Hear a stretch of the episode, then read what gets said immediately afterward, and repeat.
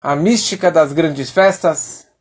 E hoje iremos falar sobre a grande festa de Sukkot, para essa grande festa que está se aproximando, que é chamado como Zman Simchateinu, a data da nossa grande alegria, Moadim Lesimcha, e esse shur gostaria de fazer hoje, primeiramente em elevação da alma da minha querida avó, que hoje é o primeiro Yortzeit dela, um ano de falecimento, Perl Bat Avraham, que a alma dela possa ter uma elevação nesse dia tão especial, 17 de Elul.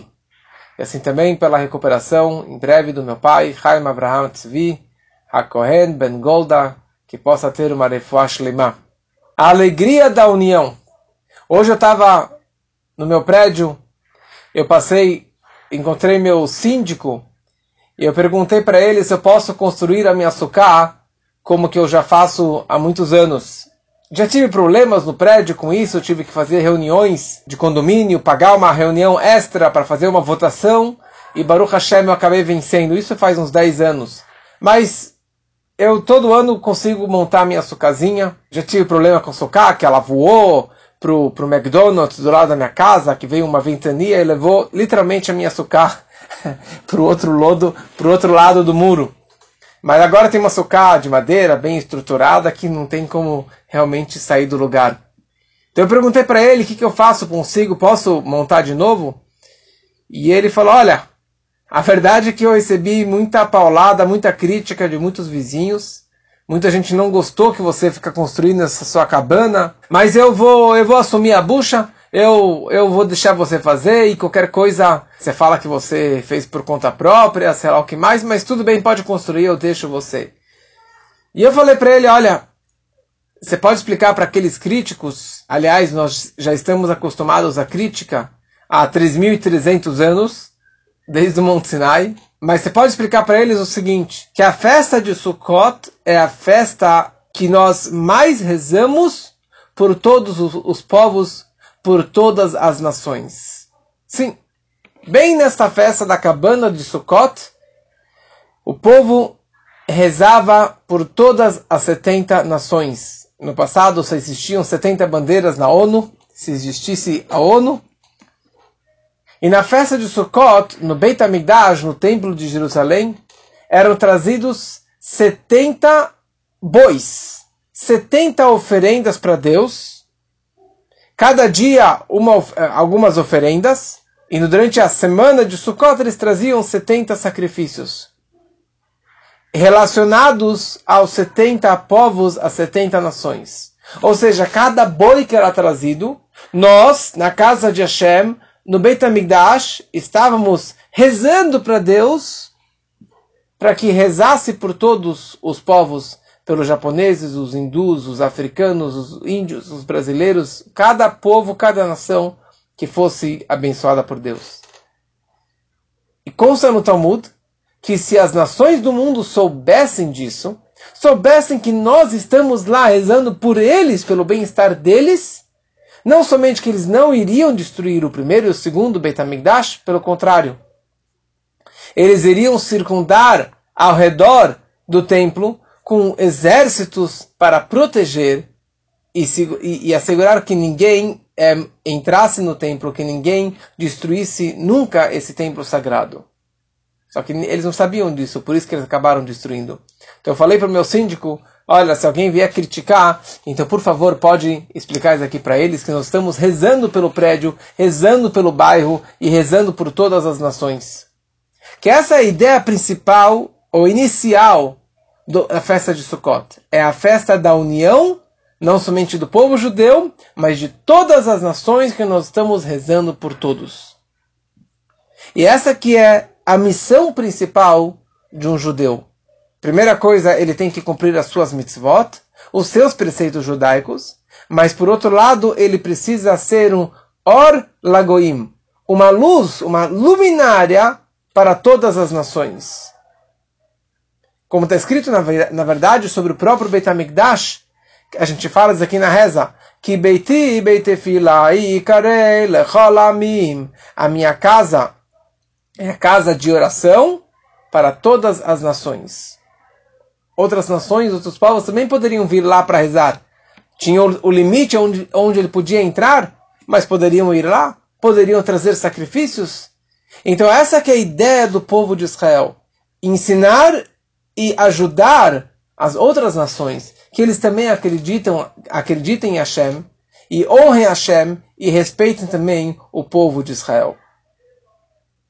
A festa de Sukkot é a festa da grande alegria. É uma festa que representa união.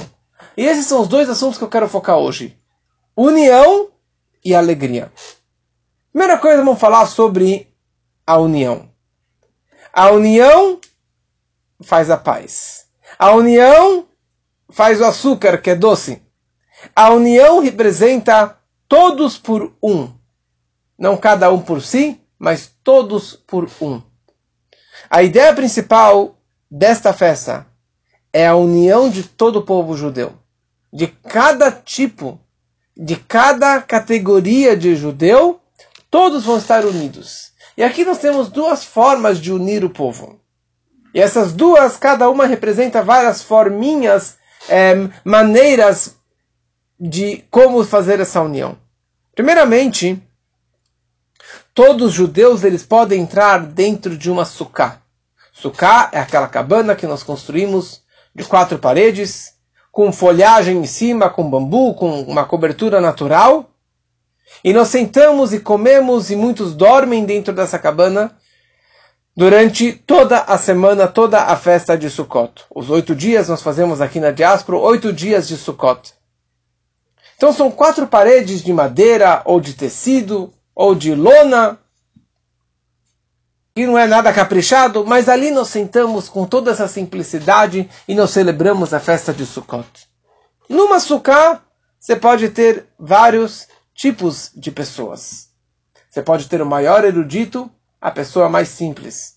O mais rico, o mais pobre. Mulher, homem, adultos, velhos, crianças, recém-nascidos, todos podem entrar dentro daquela sucá e devem entrar dentro de uma sucá. Que, aliás, isso vai acontecer quando Mashiach chegar, haverá uma mega sucá e todo o povo irá assentar junto debaixo dessa uma sucá. Ao mesmo tempo, Sukkot, nós temos quatro espécies. Aquelas quatro espécies que nós seguramos e abençoamos é, diariamente, menos no dia do Shabat. Nós temos o lulav, que é uma folha comprida de é, uma tamareira. Nós temos o hadas, que é a mirta, que é um, é um talo com três folhinhas saindo de cada biquinho. Depois nós temos a aravá, que é o chorão, é, ou salgueiro, que é aquelas que crescem do lado de um rio, que tem aquelas folhas caídas, é, bem assim caídas, e meio, meio que é, se abraçando uma folha a outra. E depois nós temos o etrog, que é o limão siciliano, que é aquela espécie, aquela fruta, aquele limão bonito, amarelo, um pouquinho verde, mas mais amarelo, mais bonito, que vem ou de Israel ou que vem da Itália, da Calábria. Essas quatro espécies representam, na verdade, quatro tipos de judeus. Porque essas quatro espécies têm o seguinte: o lulav, que é o comprido da tamareira, ele tem gosto, mas não tem cheiro. Já que ele vem de uma tamareira, então ele tem gosto. O hadas, a mirta, tem cheiro, mas não tem gosto. Muitos usam também para especiarias, para o bessamim, depois do Shabat. O aravá, o chorão, não tem nem gosto e não tem nem cheiro. E o etrog, ele é completo, ele tem cheiro e tem gosto. Qual a diferença entre cheiro e gosto? Cheiro é algo que você tem um prazer, você tem um aroma, você tem um perfume gostoso, você tem um cheiro de uma fruta, de uma planta gostosa. Sim, você tem um prazer. Mas esse prazer não é perfeito. Não é o prazer máximo que a pessoa ela pode ter, porque você não consegue morder aquela planta. Você não vai conseguir morder aquela especiaria, aquele perfume. Ou seja, é um prazer, mas incompleto. Essa ideia do cheiro, do aroma, representa as mitzvot. As nossas ações, as nossas ordens divinas, mitzvot, de seguir os preceitos divinos. Por quê? Porque existem dois tipos de mitzvot. Tem aquelas mitzvot que nós compreendemos, que make sense, que é lógico, que eu gosto, que eu curto. Então, ah, um cheiro gostoso. Mas existem aquelas mitzvot que eu não entendo, que eu não curto. Não tem cheiro. Certo? Eu, eu não estou aproveitando.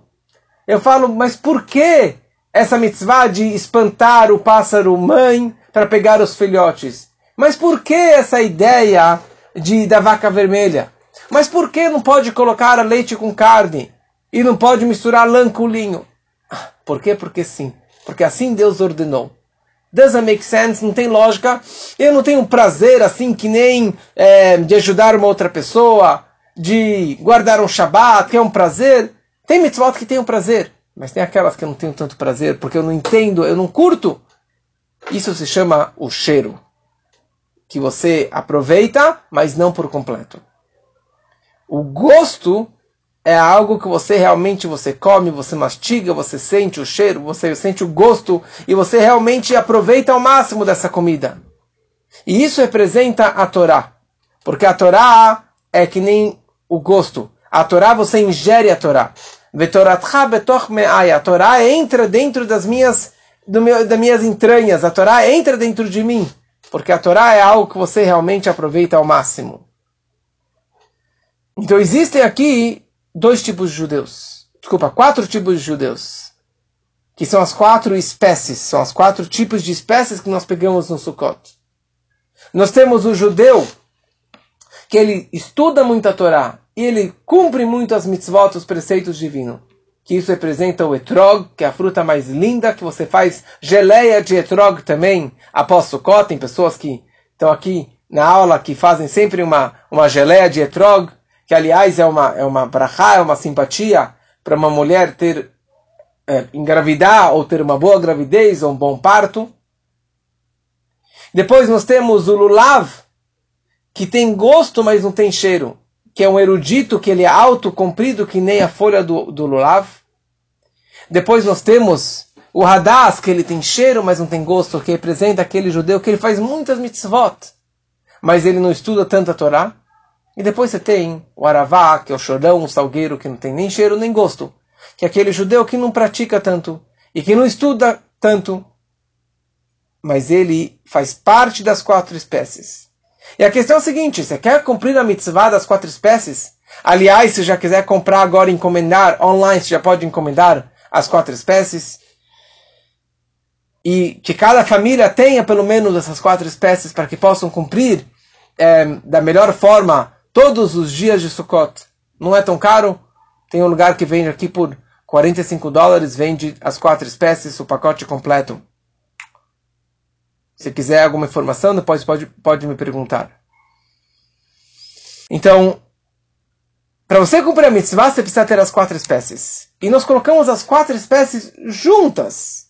Se faltar uma, se é o etrog, ou se é o salgueiro, chorão, aravá, você não cumpriu a sua mitzvah. Porque para você cumprir a mitzvah da forma completa, você precisa ter os quatro tipos de judeus juntos. E nós pegamos os quatro dentro, melhor ainda, o mais caprichado, dentro da suká, porque isso é a união da união. Se falta um judeu, o povo está incompleto. Se falta uma pessoa, o povo está incompleto. Se falta uma mitzvah, o povo está incompleto. Ou seja, que cada judeu é extremamente importante para Deus. E nós sentamos dentro da suká, porque a suká tem esse poder de unir todos os judeus ao mesmo tempo. Cada um. E nós fazemos, na verdade, uma brachá interessante. Nós fazemos a brachá das quatro espécies. Eu posso fazer a brachá para mim.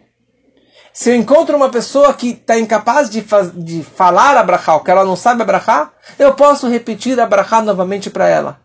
Isso não é considerado uma brachá à toa, em vão.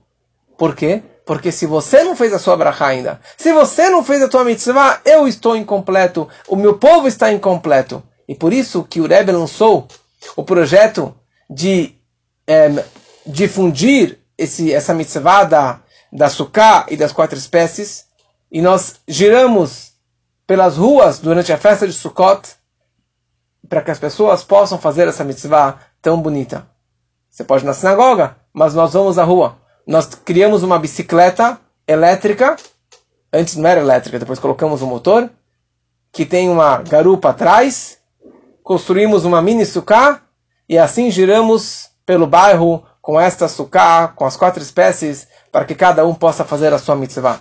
E assim também tem outros que colocam no caminhão, que colocam no carro, é, colocam na moto, ou que vão simplesmente andando na rua para dar o mérito para que outros judeus possam fazer essa mitzvah tão especial nesse, na, na semana de Sukkot. União é a responsabilidade. A união do povo representa a responsabilidade de um pelo outro. Kol Israel Arevim Zebazé. Todo o povo de Israel é responsável um pelo outro. Você não pode falar, eu já fiz a minha obrigação, e o problema é dos outros. Não. Cada um tem a responsabilidade de ajudar uma outra pessoa. Se você cumpriu sua mitzvah, você ainda precisa ajudar o outro.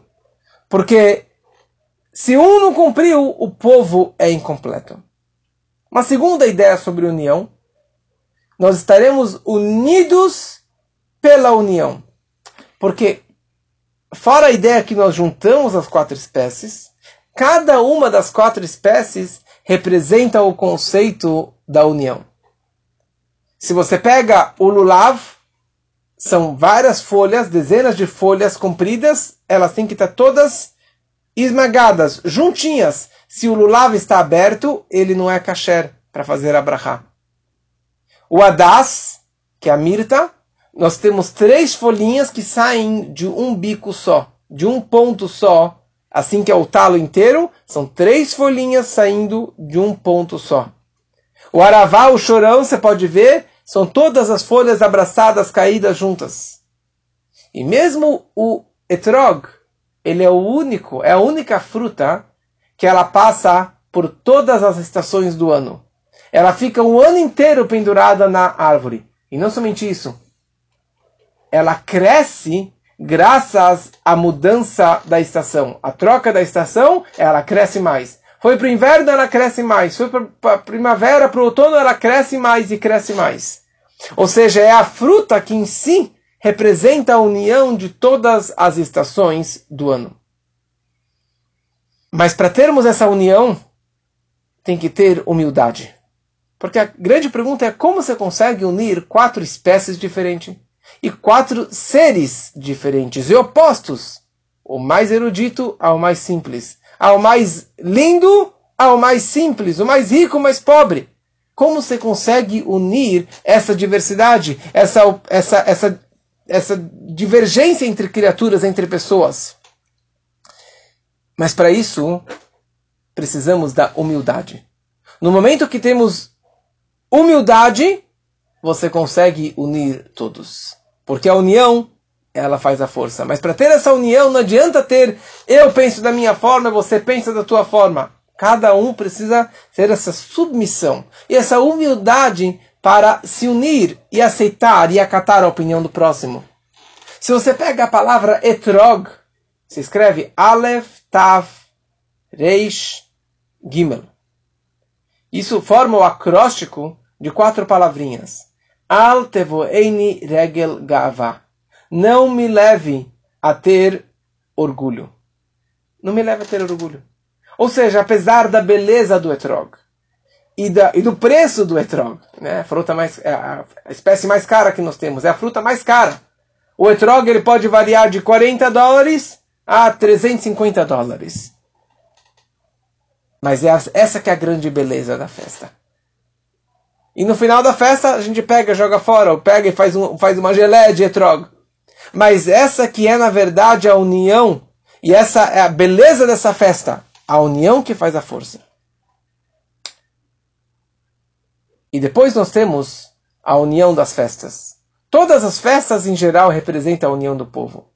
Rosh Hashanah representa a união.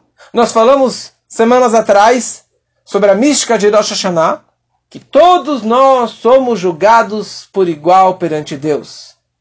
Lefanecha marom. Nós passamos na frente de Deus como vários carneirinhos e Deus vai contando um a um e vai julgando um a um quem vai viver, quem não vai viver, quem vai ter, ser rico, quem vai ser pobre e assim por diante. Quem vai ter sucesso, quem não vai ter sucesso. Mas todos somos julgados por igual. O tzadik e o rachá, o justo, o perverso, todos estão na frente de Deus. Chega a festa de Sukkot e tem uma união diferente. Sukkot, existe essa diversidade. Existe esses opostos. Tem o Etrog e tem o Aravá. Tem o, tem o sábio, erudito, que cumpre tudo, e tem aquele que não faz nada. Mas aqui nós temos a união da diversidade.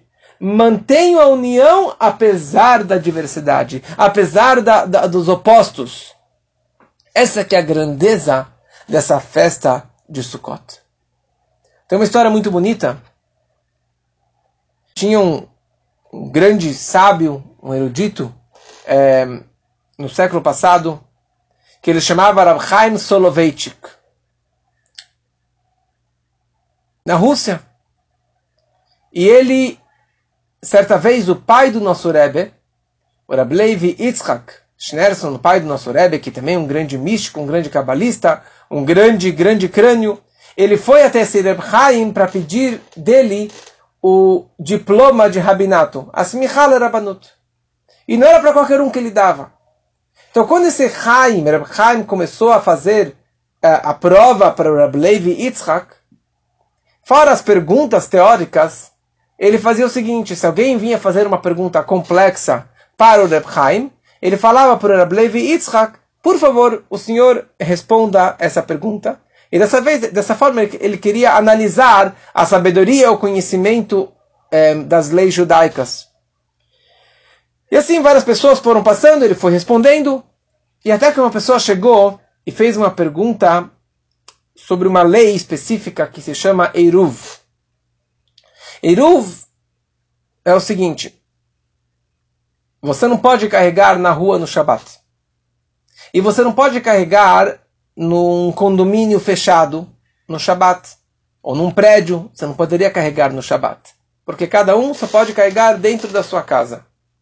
Agora, se você faz um Eruv Hatzerot, um Eruv, quer dizer, uma mistura das, de todas as pessoas que moram nesse pátio, através de uma refeição, ou seja, cada um dá um dinheirinho, um pedaço de farinha para fazer um pão, então isso acaba unindo todos esses moradores e dessa forma eles podem é, se encarregar dentro desse pátio, pátio, dentro desse condomínio. E essa pessoa, ele falou, olha, nós construímos uma sucá comunitária para que todo o condomínio pudesse participar. Mas acabamos esquecendo de fazer esse Eruv Hatzerot. Certo? Essa, essa mitzvah de poder permitir que carregássemos de casa até a sucá. No Shabat não poderíamos carregar essa mitzvah só se aplica no Shabat. O que podemos fazer? E, o Reb Chaim Soloveitchik passou a bola para o Reb Levi Yitzhak Schneerson, o pai do Rebbe. E na hora ele falou o seguinte, não tem problema, vocês podem carregar. Porque apesar que vocês não deram comida, mas todo o propósito da sukkah é para unir as pessoas. É, é o mesmo propósito. A sukkah foi feito para unir as pessoas. Então vocês construíram açúcar juntos, então vocês podem sim carregar na rua sem problema nenhum e celebrar a festa de Sukkot e carregar no Shabat até essa festa, até açúcar. Essa é a ideia inicial e a ideia principal da festa de Sukkot. A união do povo, a união das quatro espécies, a união dos quatro tipos de pessoas. Mas o que as pessoas mais conhecem e mais gostam da festa de Sukkot é o Vesamarta Bechagecha. A Torá nos ordena que precisamos estar felizes nessa festa de Sukkot. Aliás, todo Shabbat temos que estar felizes. Mas no Yom Tov, nas grandes festas, nós precisamos ter uma alegria extra, assim que a Torá nos ordena. Só que quando chega Sukkot, Sukkot é a festa da nossa alegria. É o Zman Simchateinu. É a época do nosso júbilo, da nossa alegria. Assim que a Torá descreve. Fala a Torá, você vai comemorar sete dias, Vehaita achsameach, você vai estar somente feliz, extremamente feliz. Mais do que todas as outras festas. Na leitura da Torá, depois da leitura da Torá, temos uma leitura dos profetas. Cada Shabat, cada festa, temos um pedaço do profeta. E na festa de Sukkot, no primeiro dia, nós lemos a Haftarah, que descreve sobre a inauguração do primeiro templo do rei Salomão, do Shlomo Amelach. Toda, a, todo o mês de Tishrei, ele inaugurou o templo, mesmo no Yom Kippur, naquele ano, naquele ano eles não jejuaram, eles estavam celebrando, e Deus aprovou essa festa. E quando chegou a festa de Sukkot, eles trouxeram várias e várias oferendas para Deus, e rezas especiais, e louvores a Deus pela essa festa. Isso que nós lemos na primeira, no primeiro dia de Sukkot. E é sabido que durante todo o templo, todos os anos no templo, durante todos os dias de Sukkot, tinha uma festa que se chamava Simchat Beit HaShoevah. A festa da casa do Shoevá. O que quer dizer isso? Já vamos falar. Nessa festa vinham todos para assistir os grandes sábios, os grandes tzadikim, dançando, fazendo malabarismo, fazendo acrobacias e fazendo coisas assim fora do comum. Pegavam tochas e jogavam para cima, tinha uma, uma torre enorme com tochas acesas, e com música, com dança, com uma grande alegria. Até o ponto que o Talmud escreve que Mishelora, uma pessoa que não viu esse Simchat Betashoivá, essa festa de Sukkot no templo, Lora a Simcha Meyamav, ele nunca viu uma alegria, uma verdadeira alegria na sua vida. Qual era a grande festa? A festa era essa, mas qual era a razão dessa festa? Porque eles faziam Beit Shoiva. Eles jorravam água sobre o altar. Jorravam água sobre o altar. Que alegria que é essa? Ou seja, eles molhavam o o altar, com água. Sim, o ano inteiro, quando que tinha ah, sacrifícios e oferendas de farinha, de, tinham várias formas de fazer os sacrifícios para Deus. Ali eles jogavam sempre, jorravam sobre o altar um pouco de vinho. Vinho. Nesta festa, eles jorravam água. E daí que surgiu toda a alegria. Eles iam até um, um, uma fonte de água especial, ali eles tiravam a água com alegria, chegavam no altar e os sacerdotes, os Koanim, jorravam água sobre o altar. Essa que era a grande alegria de Sukkot. a grande alegria é que jogavam água. Não era que tinha uma carne especial, um churrasco especial, um vinho mais especial. Eles jorravam água que não tem nem gosto, não tem cheiro e não tem nenhum prazer especial ao beber uma água, simplesmente para molhar a garganta. Por que essa alegria? Por que essa alegria ao jorrar água sobre o altar? Quando você toma vinho, você tem um cheiro especial, você tem o aroma do vinho, você tem tem pessoas que já conseguem ouvir uma vez um. um, um como chama? É, uma competição de, de degustadores de vinho que fecharam os olhos deles, colocavam lá um cálice com vinho dentro, e ele precisava adivinhar qual era o vinho, de que marca, de que gosto, de que sabor. Só pelo cheiro. E tem pessoas que vivem disso. E o gosto especial do vinho, mais ainda. E você tem um prazer. Até, até dizem que um vinho bom é bom para a cabeça, é bom para é, a vida.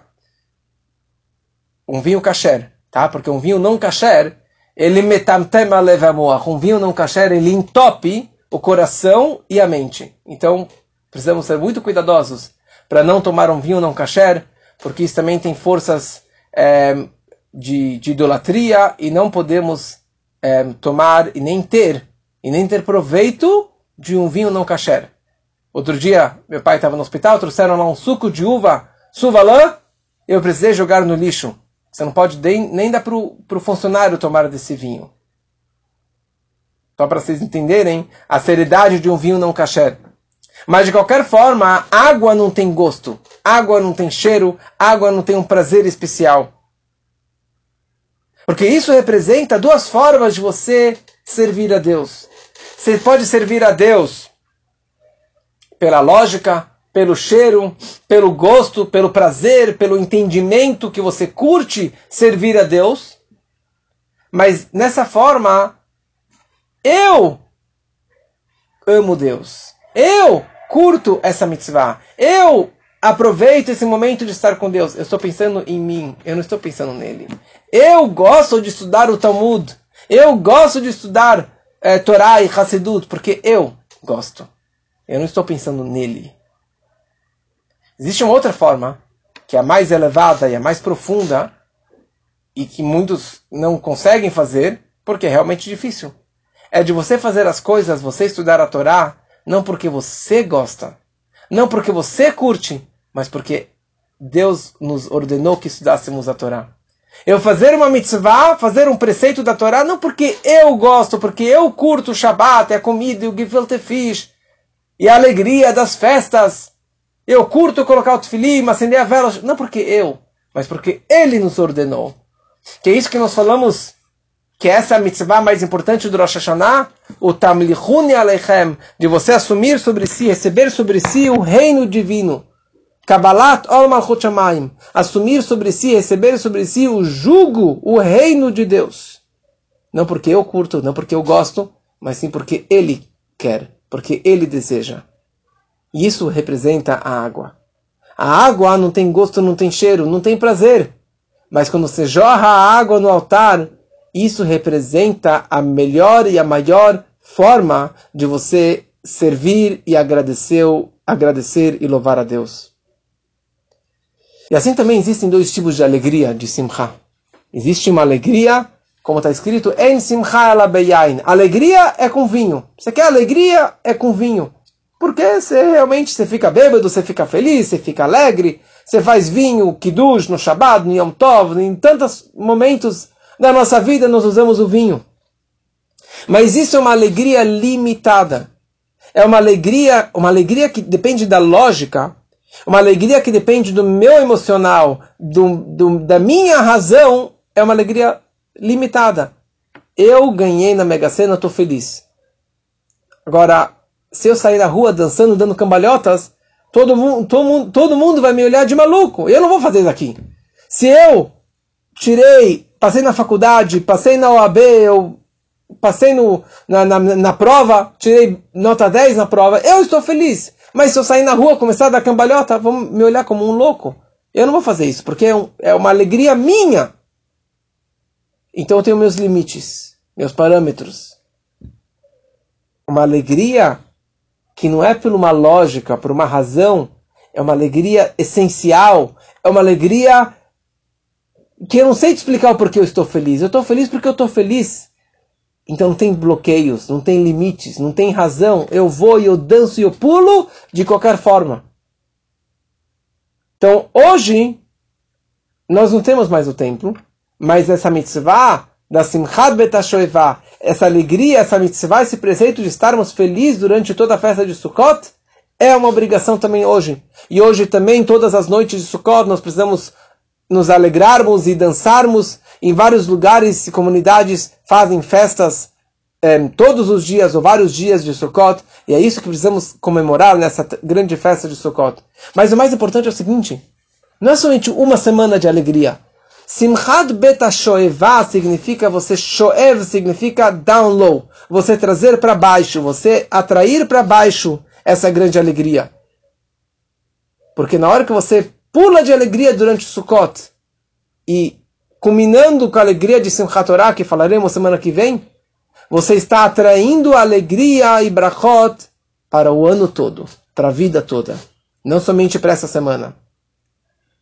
Ou seja, durante o ano todo, na hora que você faz o judaísmo, você faz uma mitzvah, você faz, você estuda a Torá, não faça só pelo teu gosto, pelo teu cheiro, pelo teu aroma, pelo teu prazer, mas faça porque Deus ordenou. Faça porque você assumiu sobre si o reino divino, o jugo divino. E é isso que vai atrair alegria para você para o ano todo, com muitas brachot para o ano todo. Então, na verdade, a alegria não é somente minha. Essa alegria, nós chamamos isso de Siman Simchateinu, da nossa alegria, da nossa festa. Porque a minha festa é a festa de Deus. Sabe qual a maior alegria que um, que um Yehudi ele pode ter? O maior prazer que um judeu ele pode ter, você fala, eu deixei Deus feliz hoje. Eu fiz a minha obrigação e Deus está feliz comigo. Então eu estou feliz que Deus está feliz comigo. É, é algo muito profundo que explica no Tânia, mas se você realmente pensa e fala, é que nem um filho. Um filho ele fica muito feliz quando ele deixou seu pai feliz. Quando você deu um narras para o seu pai, para os seus pais, você fica feliz, porque eles estão felizes. E todo mundo está feliz. Quando você faz uma mitzvah, você está fazendo o que Deus pediu para você, não porque você gosta, mas sim porque Ele gosta. Então ele ficou feliz e eu fico feliz que ele está feliz comigo.